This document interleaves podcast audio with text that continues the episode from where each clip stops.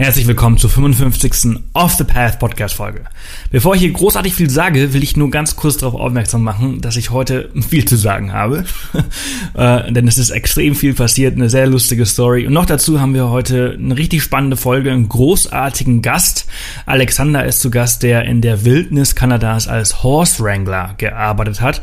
Fernab von Zivilisation hat er mit äh, vielen Pferden, einem Hund in den Bergen von British Columbia ähm, gelebt, äh, einige Monate, das macht er seit ein paar Jahren, äh, ja, und unter wilden Bären und Wölfen und es ist unglaublich spannend, was er so zu, zu erzählen hat.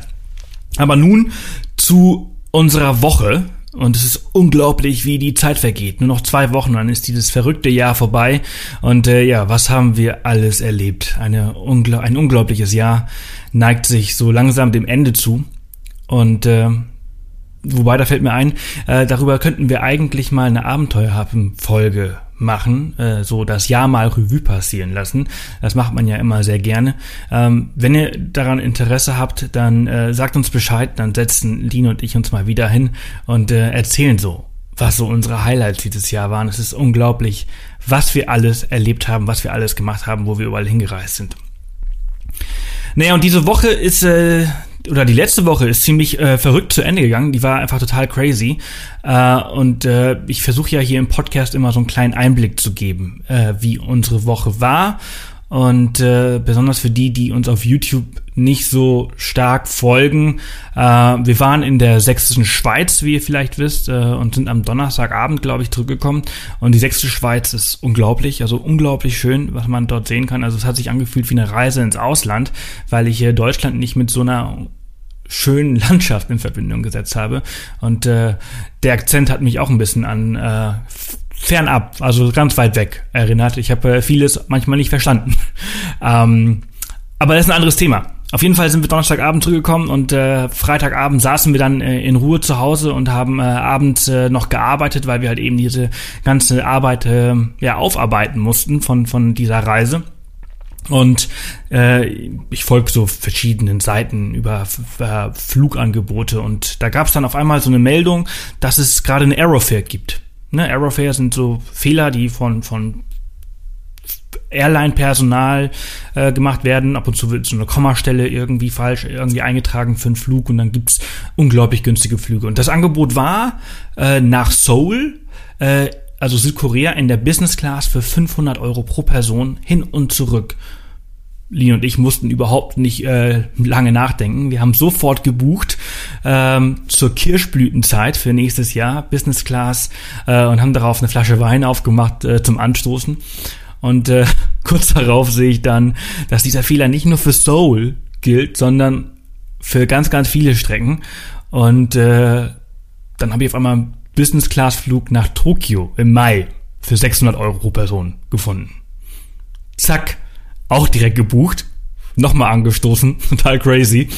Ja, und dann könnt ihr euch vielleicht vorstellen, äh, wie wir abgegangen sind. Äh, wir haben gerade, also wir haben am Freitag Business Class Flüge gebucht für zwei Reisen und dabei weniger als für ein Economy Ticket bezahlt. Das ist einfach so verrückt.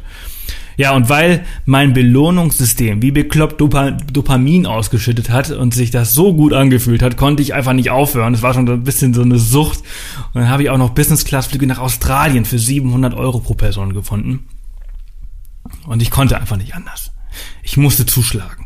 Meine Kreditkarte wollte zwar nicht mehr, sie war schon am Limit, also musste ich die Webseite wechseln, um äh, mit der mit der per Lastschrift zu bezahlen, aber es hat geklappt und äh, da waren wir mittlerweile schon bei der zweiten Flasche Wein und am Ende des Abends haben wir halt wirklich drei Business Class Flüge nach Südkorea, Japan oder Australien für zwei Personen gebucht und dabei weniger als für ein reguläres Business Class Ticket gezahlt. Also und auf einmal, wir wollten eigentlich nächstes Jahr so ein bisschen ruhiger machen, vielleicht ein bisschen mehr Europa, weniger Fernreisen. Und auf einmal ist der ganze Plan wieder vom Tisch. Und jetzt äh, haben wir halt eben äh, das erste halbe Jahr schon gefüllt. Tolle Stories, die wir euch erzählen können. Und äh, ja, Jetzt heißt natürlich Daumen drücken und hoffen, dass die Flüge auch durchgehen und nicht storniert werden, denn die Gefahr herrscht bei solchen Aerofares immer für ein paar Wochen. Ähm, ja, und falls euch das interessiert und ihr jetzt auch wissen wollt, wie ihr solche günstigen Flüge findet, mehr zu dem Thema erfahrt ihr in unserer Facebook-Gruppe. Den Link dazu findet ihr äh, in den Show Notes unter offthepath.com slash Folge 055 und äh, außerdem erscheint am Donnerstag ein ausführlicher Beitrag zu dem Thema auf, äh, auf Off the Path natürlich. Also äh, merkt euch ja schon mal vor, am Donnerstagmorgen einfach Off the Path gehen, um ähm, einen Beitrag dazu zu finden, äh, wie das geht und ich werde auch demnächst einen Podcast dazu aufnehmen. Ja, nun aber zu heute. Ich rede mir den Mund schon fusselig. Wir sind gerade in Dubai und sind mit Emirates, was für eine geile Airline bitte, äh, am Sonntagabend auch in der Business Class geflogen. Ach, daran kann man sich so schön gewöhnen. Das ist ah, so schön. Äh, ja, äh, läuft zurzeit, ne, würde ich sagen. Äh, nicht, dass wir hier zum zum Rich Kids Blog werden, Rich Kids Reiseblog, sondern es ist einfach wirklich nur alles reiner Zufall. Aber äh, ja, unglaublich geil. Jetzt sind wir hier mit Emirates in dieser krassen Stadt und wir erleben hier ein Abenteuer nach dem anderen. Gestern war schon richtig cool und äh, heute wird auch nochmal richtig, richtig fett. Und äh, ja, wir haben in der Wüste übernachtet und ähm, wir haben heute noch einiges vor. Tut mir den Gefallen und folgt uns auf Instagram und äh, Facebook und ich versuche äh, immer wieder ein Facebook Live zu machen, um die Eindrücke hier zu teilen. Äh, das gilt natürlich nur für die, die jetzt wirklich die Folge nach der nach dem Erscheinen sich äh, anhören und nicht erst am Wochenende. Ähm, also wenn ihr jetzt äh, heute am Dienstag oder äh, morgen am Mittwoch vielleicht auch noch äh, dabei seid, dann geht mal drauf, dann könnt ihr einiges sehen. Ähm, aber morgen geht's schon wieder zurück und somit äh, geht auch die letzte Reise des Jahres zu Ende und wir schlafen dann wieder in unserem eigenen Bett von Casper. Wie ihr wisst, wird auch diese Folge von Casper präsentiert und wir schlafen nun seit ungefähr zwei Wochen in einer Casper-Matratze. Und ich kann euch sagen, die sind der Hammer. So viel besser als äh, die alte oder die alten, die wir gehabt haben. Ähm, ich kann verstehen, dass Casper vom Time Magazine 2015 zur besten Erfindung des Jahres gewählt worden ist. Denn die Matratze fühlt sich ganz anders an als alle anderen Matratzen, die wir jemals gehabt haben äh, oder in denen wir geschlafen haben. Ähm, das Geheimnis dahinter ist die Kombination von federnden Latex und stützendem Memory-Schäumen, wodurch man einfach so unglaublich gut schläft. Ähm, die Logistik hinter Casper ist der Wahnsinn. Äh, wir haben unsere Matratze innerhalb von 48 Stunden nach der Bestellung erhalten und schlafen seitdem so gut zu Hause, wie wir es meistens nur in den besten Hotels auf Reisen tun. Noch dazu bietet Casper 100 Tage Probeschlafen an, äh, damit ihr euch, äh, ja, damit ihr für euch entscheiden könnt, ob die Matratze äh, für euch und euren Körper auch die beste ist. Ähm, super Service, wie ich finde. Und äh, ja, wir geben unsere Matratze auf keinen Fall zurück. Und wenn ihr es auch testen wollt, dann nur zu. Geht auf www.casper.com slash Urlaub und dann sichert euch noch diese Woche einen 50 Euro Preisnachlass mit dem Promocode Urlaub und dann könnt ihr innerhalb weniger Tage und wahrscheinlich auch noch vor Weihnachten auf Wolke 7 schlafen. Einer, der sich äh, sicherlich eine Casper-Matratze auf seinem Abenteuer gewünscht hat, ist äh, Alexander, unser Gast heute. Ähm, er reist seit Jahren in die Wildnis von British Columbia in Kanada und äh, heuert dort als Horse Wrangler an und schläft dabei monatelang im Zelt oder in einer Holzhütte, abgeschieden von der Zivilisation. Wie schon gesagt, nur mit Pferden, mit einem Hund und vielen wilden Bären und Wölfen um sich herum. Äh, es ist eine unglaubliche Story, auf die ich mich sehr freue. Ich äh, freue mich, dass er die Zeit gefunden hat. Und äh, das ist die längste Intro ever. Aber ich musste euch das jetzt einfach mal alles erzählen mit diesen ganzen Flügen, alles drum und dran. Und ähm, jetzt wünsche ich euch erstmal ganz, ganz viel Spaß mit dieser Podcast-Folge.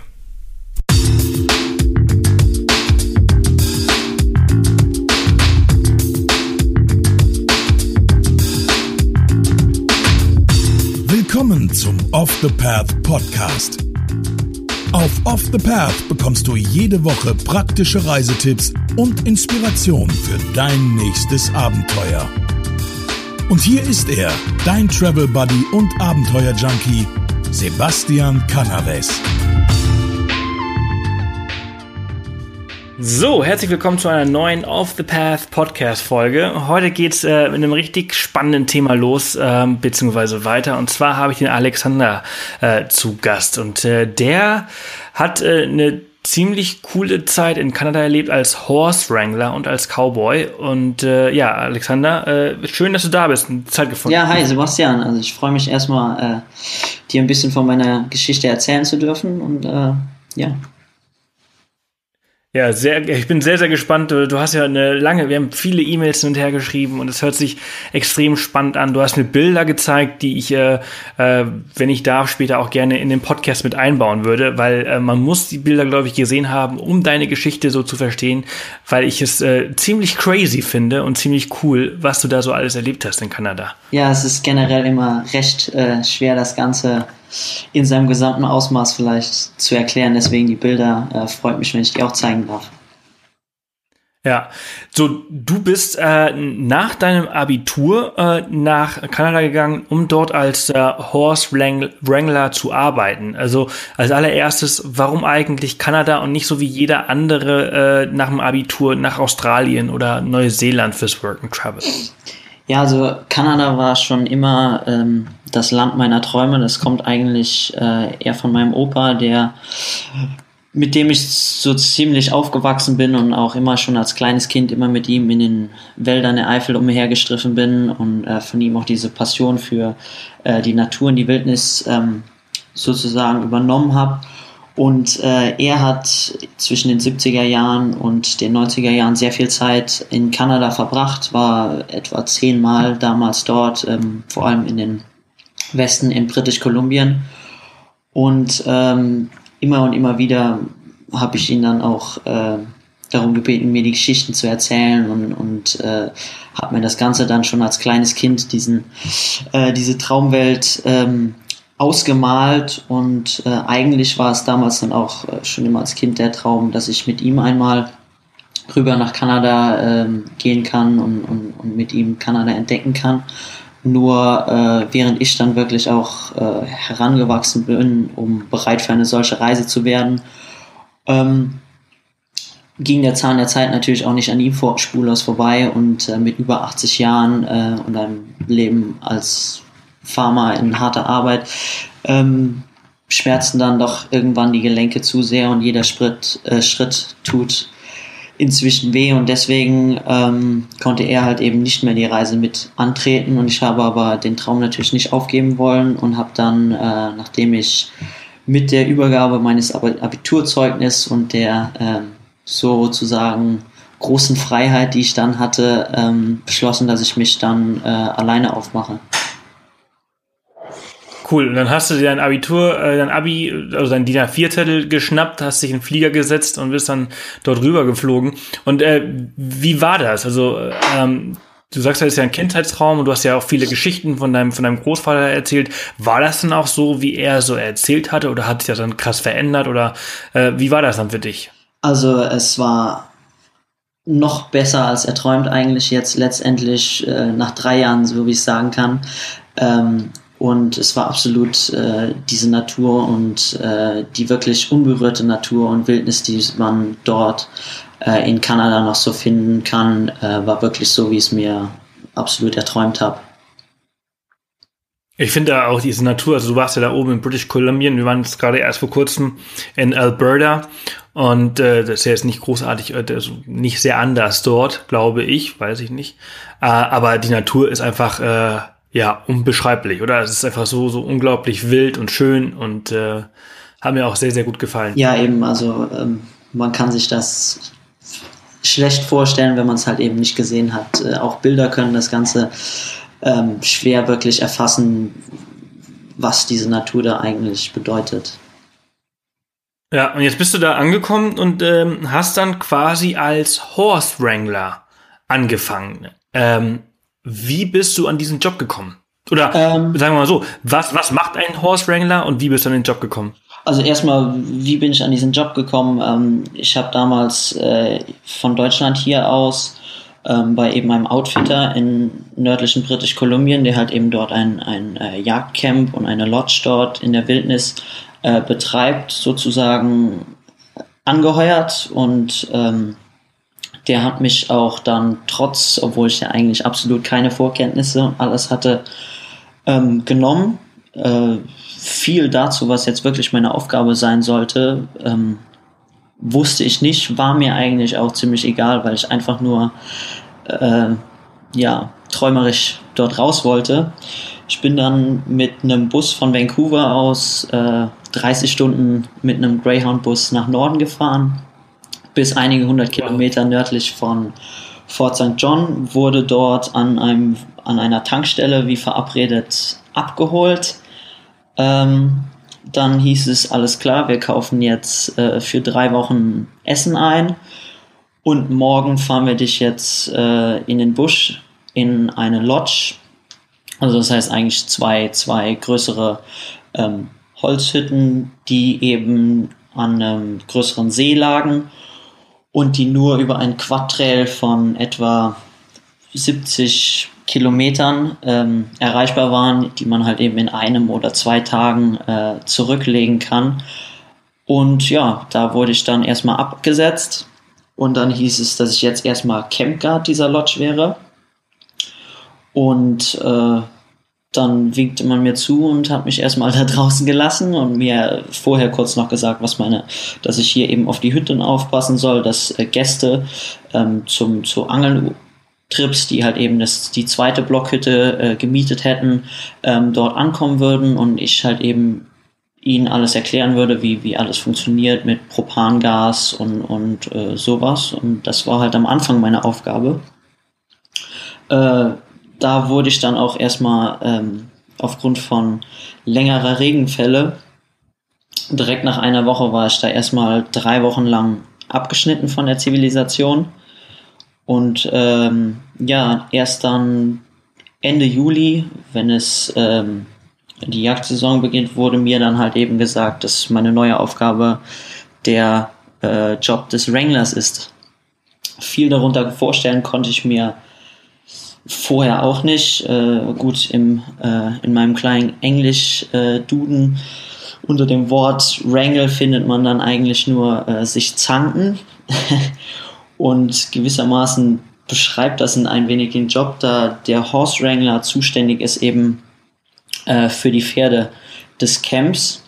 Wir waren dann, äh, haben eben von einem anderen Camp dann später operiert, das nur durch Pferde, ähm, durch einen Zweitagesritt mit Pferden äh, erreichbar ist oder per Buschflieger. Ähm, ja, der Job des Wranglers, der Wrangler ist eigentlich derjenige, sozusagen der Pferdejunge, derjenige, der für die äh, Pferde verantwortlich ist und mit den Pferden arbeiten soll. Und äh, diese Pferde werden halt eben dort draußen in dem Camp, von dem wir aus operiert haben, für die täglichen Touren, ähm, sind die das einzige Transportmittel. Und äh, in dem Camp hatten wir ähm, circa 30 Pferde. Und damit die eben fressen können, werden die nachts laufen gelassen äh, zum Fressen. Und der Job des Wranglers ist eigentlich hauptsächlich, er muss einige Stunden vor ähm, Sonnenaufgang äh, aufstehen in meinem Fall hatte ich jedes Mal ein Pferd im Camp behalten, angebunden. Das habe ich dann morgens gesattelt und bin dann in die Dunkelheit aufgebrochen, um die Pferde zu finden. Also diese Pferde bekommen dann halt eben ein Glöckchen um den Hals und äh, man tappt dann sozusagen durch die Dunkelheit und versucht die Pferde zu finden und dann letztendlich zum Camp zurückzutreiben. Spannend. Also wie alt warst du da? Du warst äh, 18? 19? Ähm, gerade, ja, 19. Also ich bin äh, in dem Jahr 19 geworden. Und äh, du konntest reiten oder konntest du noch nicht reiten? Oder hast du das dort also auf schmerzhafte Weise gelernt? ja, also ähm, meine Mutter hatte früher immer Pferde und als kleines Kind hat meine Mutter mich auch versucht äh, zum Reiter zu machen, nur das habe ich schon mit acht Jahren oder so, habe ich das quittiert und gesagt, dass ich Fußball spielen will wie jedes andere Kind. Ähm, also ich habe schon mal auf dem Pferd gesessen, aber wirklich reiten konnte ich nicht. Und äh, ja, wie du schon gesagt hast, auf schmerzhafte Art und Weise habe ich das dann doch gelernt, weil äh, am Anfang wurde ich doch einige Male abgeworfen und äh, habe einige Blessuren auch davongetragen. Aber es war alles äh, Learning by Doing. Also ich habe täglich äh, circa 10, 12 Stunden auf dem Pferd gesessen und geritten und äh, dann lernt man es eigentlich. Oder ich musste es halt eben lernen.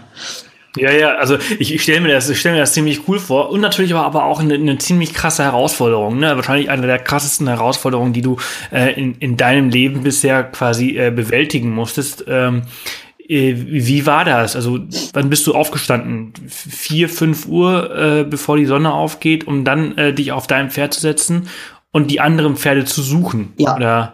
Ja, also ich bin ähm, das am Anfang der Saison meistens schon um drei Uhr aufgestanden, da die Sonne auch, äh, man ist sehr weit ja auch im Norden, ähm, schon früh aufgeht.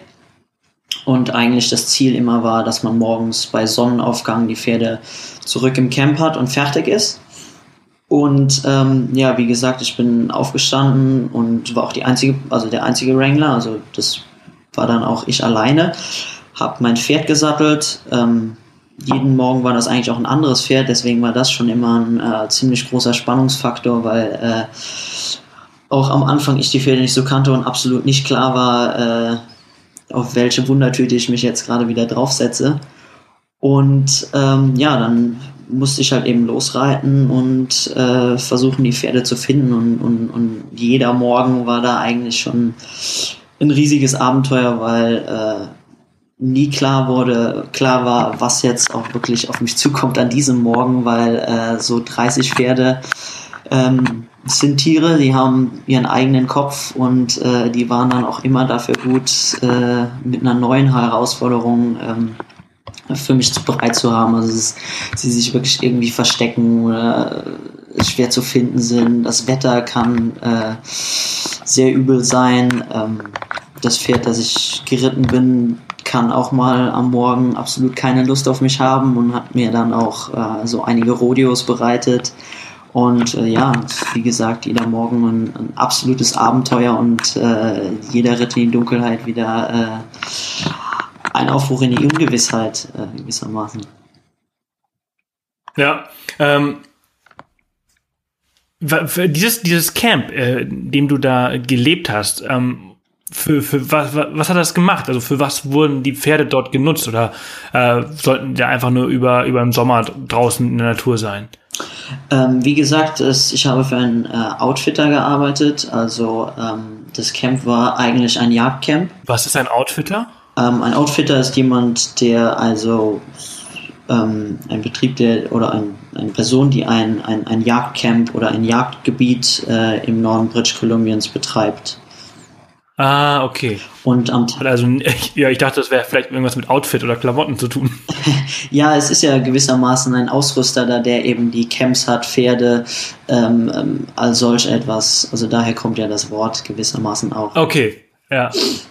Ah, und diese, diese Pferde, die wurden, also weil das ein Jagdcamp war, dann quasi von den Gästen genutzt, um dann quasi jagen zu gehen oder von den Eigentümern. Genau, genau. Und, und äh, ich war ja auch sozusagen Teil des Outfits, da ich ja mich dafür darum gekümmert habe, dass sie auch am Morgen da sind und sowas. Mhm. Cool. Und ähm, ja, was war, äh, wie lange warst du dort? Drei Monate warst du dort in diesem Camp? Ähm, als ich das erste Mal nach Kanada gegangen bin, wurde ich, äh, wie gesagt, in den ersten Tagen des Junis an dieser äh, Tankstelle irgendwo am Alaska Highway abgeholt und dann am nächsten Tag direkt in die äh, Wildnis gebracht und habe dann auch zum ersten Mal ähm, Anfang Oktober wieder überhaupt eine, ein Zeichen der Zivilisation dann mit einer Straße äh, gesehen. Also das war das erste Mal, dass ich dann wirklich wieder Zivilisation gesehen habe. In der ganzen Zeit hatte ich auch äh, keinen Strom, kein fließend Wasser äh, und natürlich auch keinen Zugang zum Internet. Äh, ja, und äh, in, den in dem letzten Jahr. Spannend. Ja, auf jeden Fall was, was ganz anderes. Äh, und äh, im letzten Jahr war ich dann wieder zweieinhalb Monate äh, in der Wildnis selbst und äh, in diesem Jahr dann auch wieder anderthalb oder zwei Monate. Krass. Und was war da, was war so für dich äh, die, die spannendsten Momente in dieser Zeit? Wo, also, wo du heute so, was, was fällt dir als allererstes ein, so, wenn, wenn du so zurückdenkst? So ähm, irgendwas, was total spannend war. Gut, wie gesagt, also jeder Morgen war eigentlich schon das große Abenteuer. Ein, ein, eine sehr prägende Zeit für mich war eigentlich, dass ich, ähm, wie gesagt, am Anfang, in meinem ersten Jahr, als ich nach, äh, für dieses Camp gearbeitet habe, am Anfang ähm, sozusagen Campguard war und da war ich auch, ähm, das war ich auch alleine. Und äh, ich war gerade erst eine Woche da. Ähm, die ersten Gäste waren gerade da, sind dann wieder abgereist und ähm, laut Plan sollte am Wochenende wieder ähm, ein paar Angler ankommen. Also wie gesagt, man ist eigentlich so circa 70 Kilometer von der nächsten Straße da draußen, äh, 300 Kilometer von der nächsten Stadt oder Siedlung. Und ähm, dann gab es aber äh, heftige Regenfälle und ähm, die Schneeschmelze hat eingetreten. Dadurch waren mehrere Flüsse über, übergetreten und es gab keinen Zugang mehr eigentlich zu diesem Ort, an dem ich war. Und da war ich dann äh, drei Wochen lang der einzige Mensch dort draußen. Und das war ein, ein sehr prägendes Erlebnis, äh, das auch irgendwie sehr hart war. Vor allem, wenn man aus Deutschland kommt, sieht man äh, am Tag ist man es gewohnt, hunderte Menschen zu sehen, mit Menschen zu sprechen oder sowas und dann plötzlich drei Wochen lang äh, wirklich keinen einzigen Kontakt mehr zu irgendeinem Menschen zu haben, zur Außenwelt, ähm, das war dann doch schon hart und äh, vor allem psychisch eine, eine, eine, gewisse Herausforderung, die, denke ich, mich aber auch im, im, im Endeffekt sehr geprägt hat. Und äh, ja, es gibt, gab viele Momente auch danach noch, die, die, die, an der ich mich sehr gerne zurückerinnere. Was, was macht man dann? Also wenn man so lange alleine ist und äh, ja, eigentlich fängt man dann an, mit sich selbst zu reden? Ja, auf jeden Fall. Also ich hatte ähm, zum Glück noch einen Hund dabei als Partner, ähm, der auch da draußen sehr wichtig ist, weil es äh, Bären sehr viele gibt und die auch öfters mal um die Hütten rumschleichen ähm, und, und, in den Hütten auch nach Futter suchen. Da war das Ganze, der Hund auch eine wichtige Alarmanlage sozusagen und auch ein sehr wichtiger äh, Partner äh, in, in, dieser Zeit, äh, dass man sozusagen äh, als Tier dann einen ein Freund äh, dabei hatte, aber ähm, nach zwei Wochen oder so habe ich auch äh, intensive Selbstgespräche geführt. Ähm, zum Glück gab es sehr viele Bücher, mit denen ich, die ich lesen konnte. Ich habe die, die Umgebung äh, erkundet. Ein, ein, eigentlich ein wundervoller Ort, an dem ich da war. Äh, malerische, malerischer blauer Bergsee, umgeben von, von äh, schneebedeckten weißen Gipfeln. Und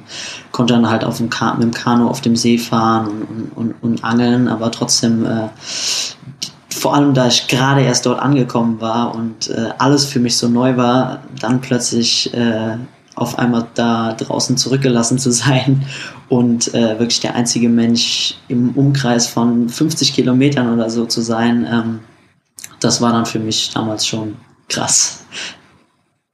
Das kann ich mir sehr gut vorstellen. Also ähm, ich bin auch viel in der Natur unterwegs oftmals und wenn man irgendwie, keine Ahnung, manchmal so um zwei oder drei Uhr nachmittags das allererste Mal den Mund aufmacht, seine eigene Stimme hört, weil man den ganzen Tag nichts gesagt hat und niemandem was erzählen konnte, dann erschreckt man sich manchmal so ein bisschen. Ja, genau. Und wenn man das halt so jeden Tag so hat und so niemandem hat, dem man was erzählen kann, außer einem Hund, der aber mit dem man keine richtige Unterhaltung vielleicht führen kann, so fängt man vielleicht irgendwann an, eine Unterhaltung zu Ja, man tut das wirklich, ja.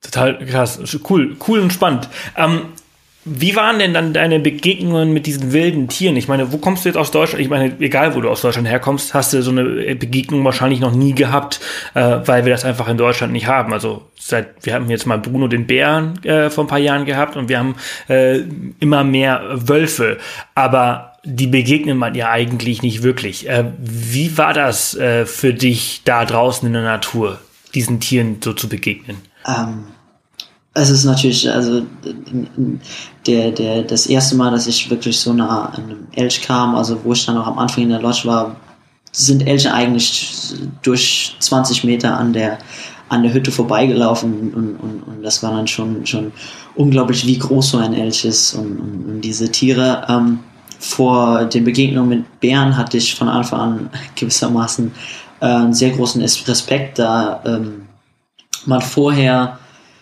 äh, natürlich durch diese Horrorstories von Bärenattacken oder sowas äh, geprägt wird. Ähm, vor Ort sah das natürlich ganz anders aus. Ähm, da wurde diese, sah man, hat man sich schnell an diese Gefahr, die aber eigentlich äh, genauso groß äh, Gefahr ist, wie wenn man hier im Autoverkehr unterwegs ist und äh, möglicherweise ähm, einen Autounfall hat, so ist das eigentlich, verhält sich das auch gewissermaßen mit, mit den Bären dort draußen. Ähm, aber natürlich ist das ein, ein, ein, ein, Moment, in dem man dann, äh, als ich das erste Mal einen Bär gesehen habe, der auch dann nicht so weit weg ist, in dem man dann auch schon weiß, äh, ähm, ja, es ist ein schwer beschreiblicher Moment. Man, man, man ist sich der Gefahr natürlich bewusst, aber ähm, andererseits äh, ist man sehr begeistert, dieses Tier zu sehen, das äh, man natürlich auch nicht so häufig zu sehen bekommt. Ähm, mit den Wölfen ist es auch dort so, äh, dass man sie, sie sind wie Geister. Also ähm, ich habe immer und immer wieder ähm, nachts die Wölfe hör, äh, heulen gehört. Äh, wir haben auch dann, äh, man, wenn man heult, selber heult und, und, und kann man auch äh, die Wölfe dazu zu bringen, äh, zurückzuheulen und, und äh, man hat auch gemerkt, dass sie irgendwo im Busch um einen rum einige hundert Meter oder so weit weg waren, aber man, man sie dann wirklich zum ersten Mal zu sehen, ist, ist ein, ein sehr besonderer Moment und, und, und, weil für mich der Wolf eigentlich auch so ähm, das Symbol wirklich von Wildnis ist, ähm, ja. Hm. So ein sehr majestätisches Tier auch, ne? Ja. So ja. ist immer, ist immer irgendwie so, ist so omnipräsent. Ja, genau. Also man weiß, dass es da ist, aber man sieht es halt irgendwie äh, nicht.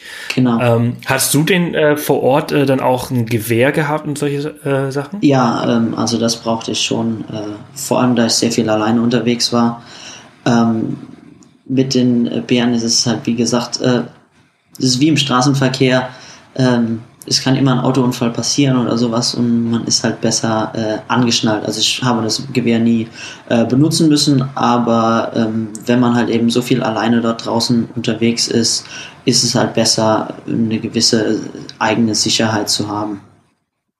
Ja, hast du ein, ein wie nennt, nennt man das, ein Schieß, Schießschein? Ähm, also ein, ein ich, Waffenschein, Waffenschein. Ja, genau. So also ich habe äh, einen Jagdschein und, und gehe auch in, in, in Deutschland auf die Jagd und äh, kenne daher schon. Den hattest du, hattest du vorher? Ja, genau. Und also ich bin, seit ich ein kleines Kind bin, äh, immer hier in Deutschland mit zur Jagd gegangen und, und, und habe äh, sozusagen den Umgang mit der Natur früh gelernt, auch den, den, das, den Umgang mit Tieren und, und wie man Tieren gegenübertritt und so etwas. Mhm, cool. Jetzt hast du es ja schon ein paar Mal äh, gemacht, also diesen Job als Wrangler ist jetzt äh, drei Jahre gemacht, ne? Immer wieder. Ja, genau. Ich habe es in äh, 2013, ähm, 2015 und nochmal äh, in diesem Jahr äh, als ja. Wrangler. Also, okay, dann hat sich meine Frage erledigt. Meine Frage äh, wäre jetzt gewesen, würdest du es nochmal machen? Aber du hast es ja jetzt äh, äh, wiederholt äh, mehrmals gemacht. Also ich denke mal, das ist schon. Ist das sowas wie ein Traumjob?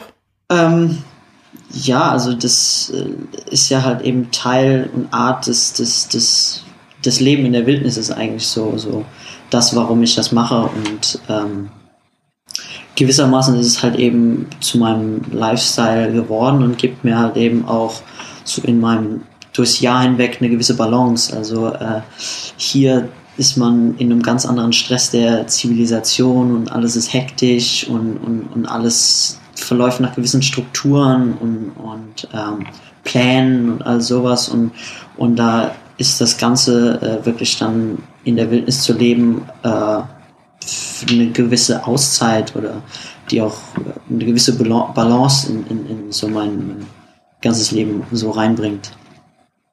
Ja, was äh, Gibt es denn etwas Vergleichbares, was du denn hier in Deutschland machen könntest, was dieser Arbeit nahe kommt?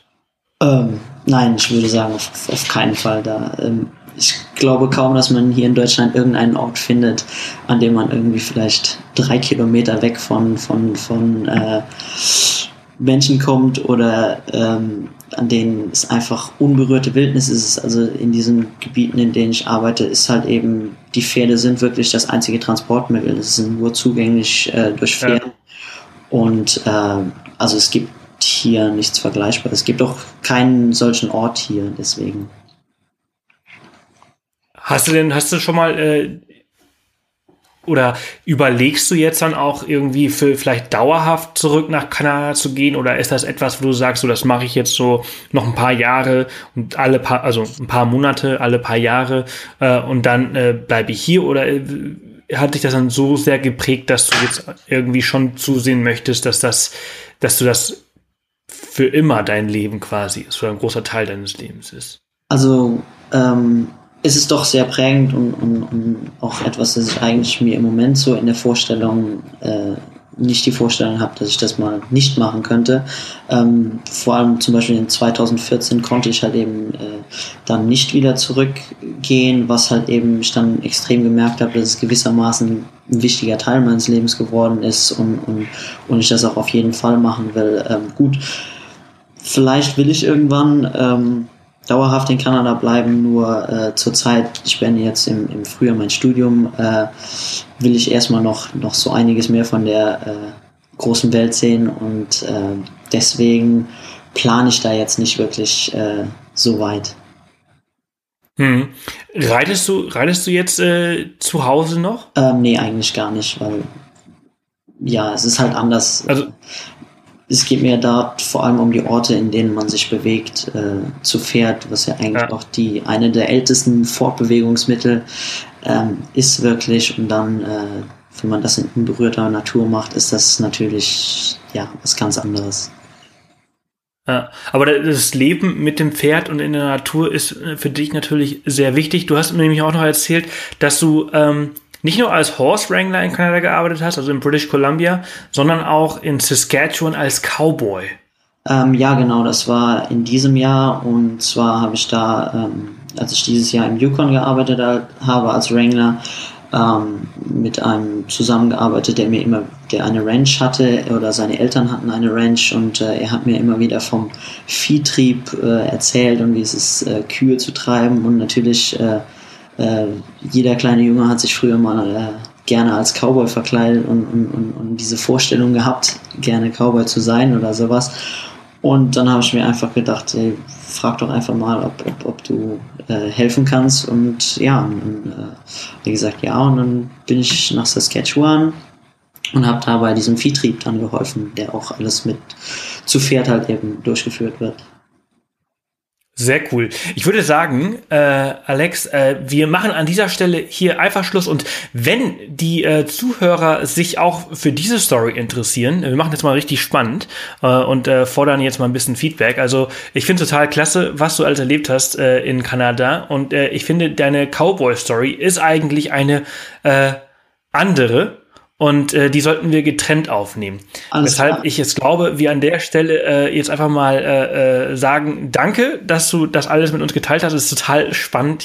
Ich habe irgendwie richtig Bock, sowas auszumachen. Wobei, da habe ich noch mal eine Frage. Wenn ich jetzt Horse Wrangler werden möchte, ne, du hast den Job schon in Deutschland bekommen, ne? Ja, also, also ich habe von Deutschland aus diesen, diesen Job äh, äh klar gemacht, da ich halt eben jemanden, der dort halt als, als Outfitter tätig ist, halt eben angefragt habe und äh, habe da eigentlich auch ziemlich Glück gehabt, dass man mich genommen hat, obwohl ich äh, eigentlich ja äh, ja null Erfahrung hatte und sozusagen ungeeignet für den Job war. Ich äh, konnte vorher nicht reiten, ich hatte war noch nie in der Wildnis. Äh, ja, äh, habe da Glück gehabt und cool. Äh, hast du hast du da vielleicht auch irgendwie eine, eine Information? Also gibt es irgendwelche Webseiten, wo man sich da informieren kann oder ähm, ja, wie wie man an sowas rankommt, wenn man sich dafür interessiert? Ähm, ja, ich würde mich da bereit erklären, dass man mich halt eben auch persönlich dazu fragen kann.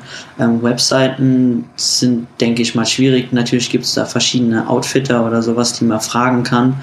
Ähm, ja, Cool. Dann würde ich das so machen. Ich würde dich äh, nach dem Gespräch hier, nach dem Interview, äh, in unsere Facebook-Gruppe äh, einladen, in unsere Off the Path Facebook-Gruppe, äh, wo dann quasi die ganzen Teilnehmer äh, dir auch persönlich Fragen stellen können, falls sie solche haben.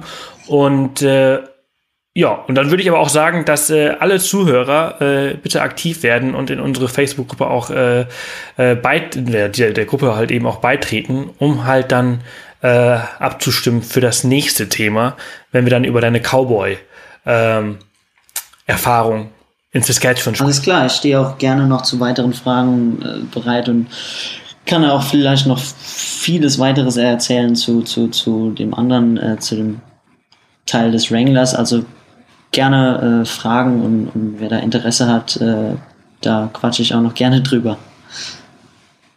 Sehr, sehr gerne. Äh, ich bin mir ziemlich sicher, dass du noch richtig viel zu erzählen hast aus drei Jahren Wrangler-Erfahrung. Das ist ein bisschen schwer, das in 30 Minuten zu komprimieren.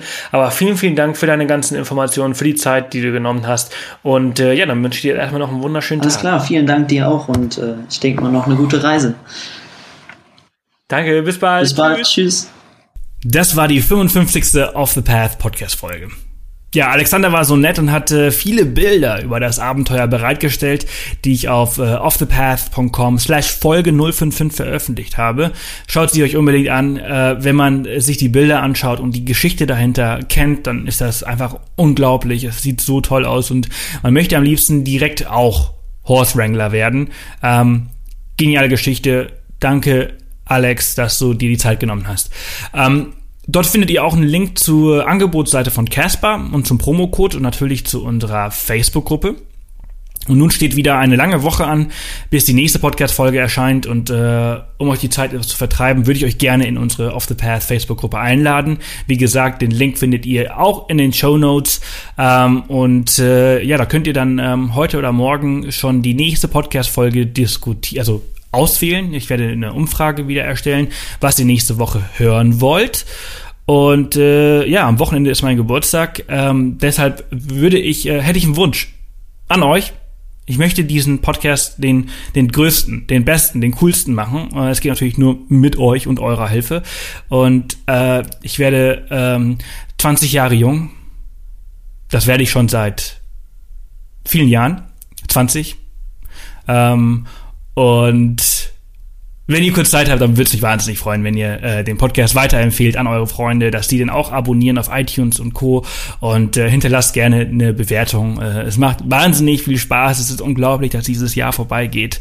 Ähm, und ich freue mich auf äh, viele weitere Jahre, Monate und Folgen mit euch äh, an meiner Seite und äh, mit äh, vielen wahnsinnig tollen Gästen.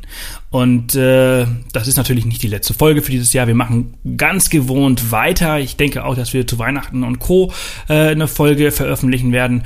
Ähm, aber das ist noch nicht 100% sicher. Jetzt erstmal bis nächste Woche. Da kommt auf jeden Fall eine neue Folge. Kommt in unsere Facebook-Gruppe, damit ihr Bescheid wisst welche Folge nächste Woche kommt. Und ja, bis dahin wünsche ich euch alles Gute. Lasst euch nicht zu sehr stressen von diesem ganzen Weihnachtsstress. Äh, entspannt, trinkt ein paar Glühweine. Äh, und wenn ihr in Hannover äh, lebt, ja, das habe ich ganz vergessen. Wenn ihr in Hannover lebt, wir machen nächste Woche ein Meetup. Äh, ein Off the Path Meetup in Hannover. Nächste Woche Dienstag, also wenn der neue Podcast-Folge erscheint. Äh, alle Infos dazu in der, äh, auf der Facebook-Seite, äh, ähm, also auf der Facebook-Page von Off the Path, nicht in der Gruppe. Da habe ich ein Event erstellt, ähm, wo wir uns treffen, ist noch nicht ganz sicher, äh, aber ähm, erfahrt ihr noch alles. Und ja, jetzt ist wirklich Schluss. Lange, lange Folge. Danke fürs Zuhören, ihr Lieben. Ihr seid die Besten. I love you. Adios. Tschüss und bis bald. Tschüssi.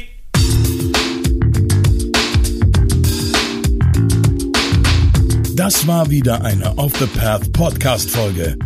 Erzähl auch deinen Freunden von diesem coolen Podcast-Kanal und hinterlasse eine Bewertung auf iTunes. Nächste Woche kommt die nächste spannende Folge. Bis dahin, mach jeden Tag zu deinem Abenteuer.